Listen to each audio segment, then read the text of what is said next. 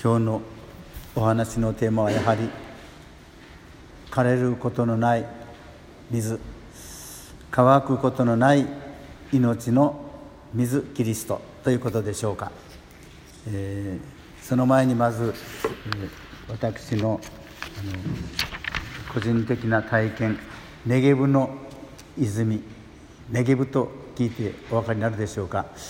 イスラエルからエジプトにこうつながってるわけですがその間の砂漠地帯です、えー、もちろん砂漠ですから木陰があって一休みできるようなそういうものは一切ありません、えー、そのネゲブのオアシスに、えー、20年ぐらい前でしょうか行ったことがあります。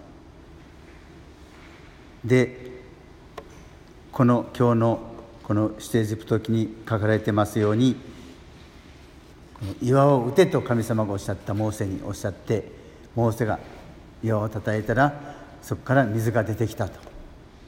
いう言われるのはこの場所だと言われますというところでした、えー、それはもちろん岩から出てるわけじゃないんですがネゲブというとですねあのイスラエルのあの付近は雨が降らないんですね、まあ、降らないといっても1年に何回かもちろん降るわけですがその降った水はですねあの砂漠ですからすぐ下に沈んでいきますね。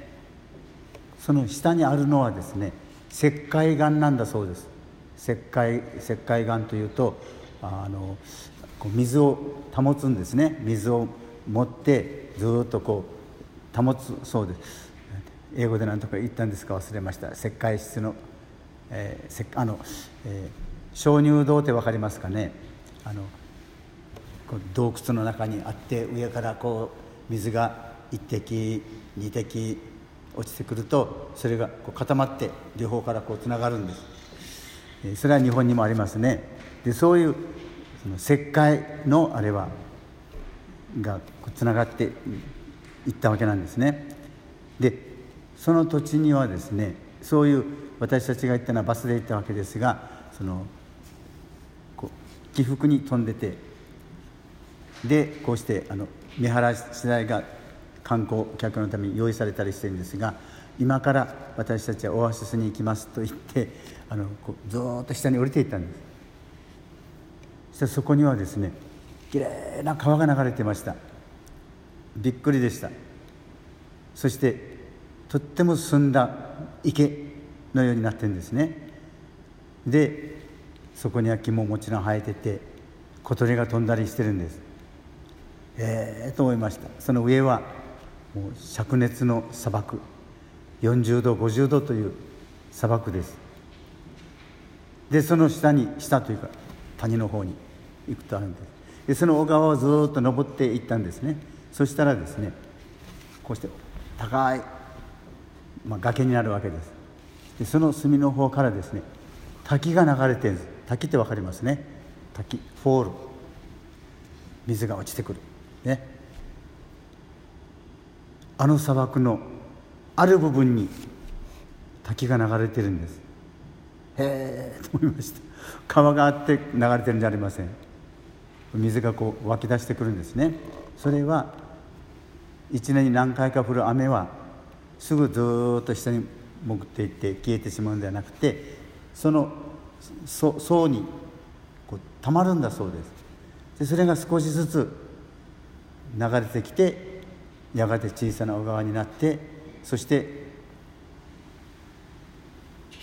崖を下っていくと滝になる。年中枯れないそうです。そしてその小川はですねしばらく行くとまた地中に消えてしまいました。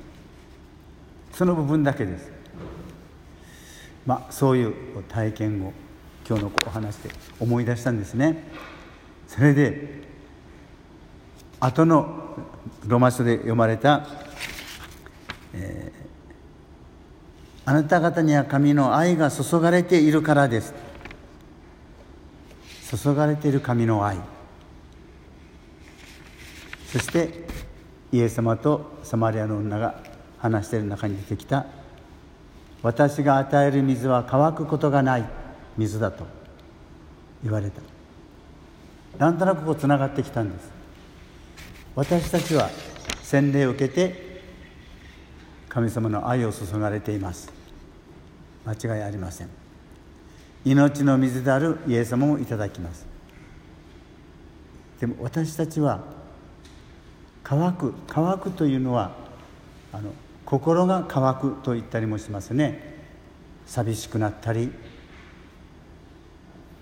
ハッピーでなくなったりいつもなんとなくこう怒ってる気持ちになったり人と気持ちよく話せなくなったりそういう状態はいわば私たちの心の砂漠です。乾いてる状態です。しかしそんな私たちの中に神様の愛が注がれていて見えない見えないというか見える形でイエス様を命の水としても私たちはいただきます。で私たちの中には私たちがたとえ砂漠の状態になったとしても間違いなく命の水であるイエス様がそして神様の愛が注がれている。と私たちはそういう自分自身で自分の信者としての状態を認識できるならば私たちは負けません。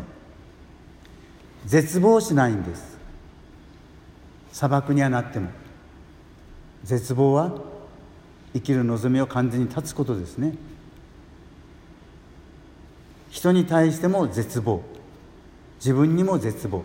それはありえません。私たちはがっかりしたとは言うでしょう。ああがっかりした。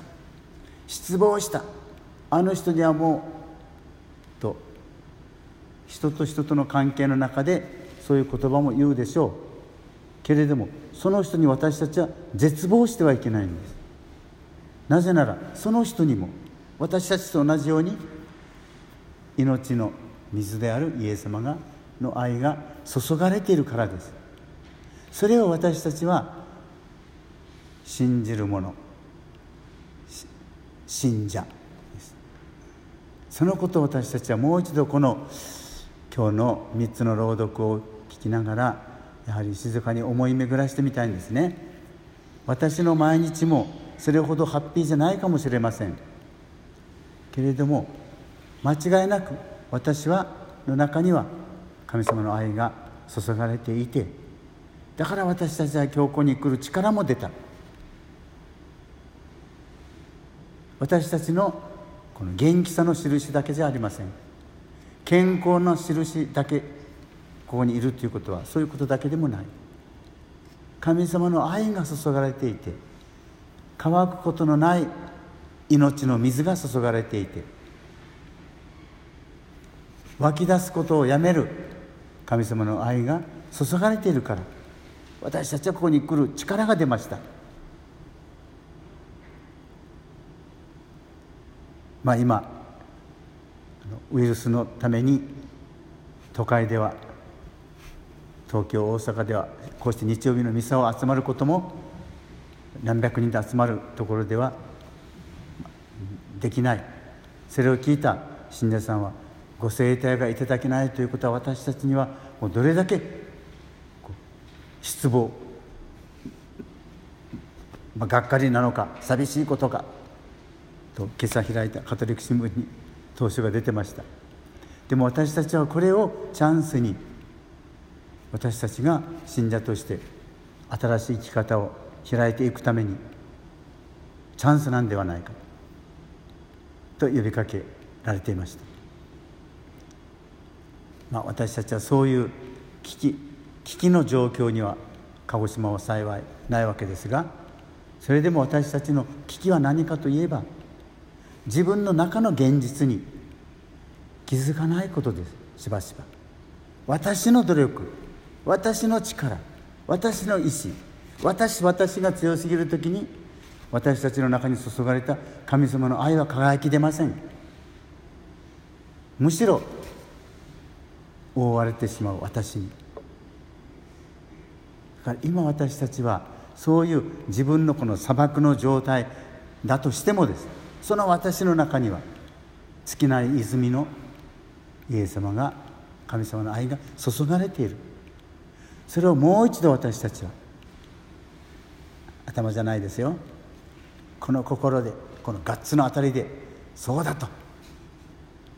言ってイエス様に「アーメン」と言うんです。今日のご聖体配慮はそういう意味で今まで私は自分のことで頭がいっぱいでしたがこの1週間はもっともっとあなたと共に生きていきたい。乾くことのない水をくださった。乾くことのない愛を注いでくださった。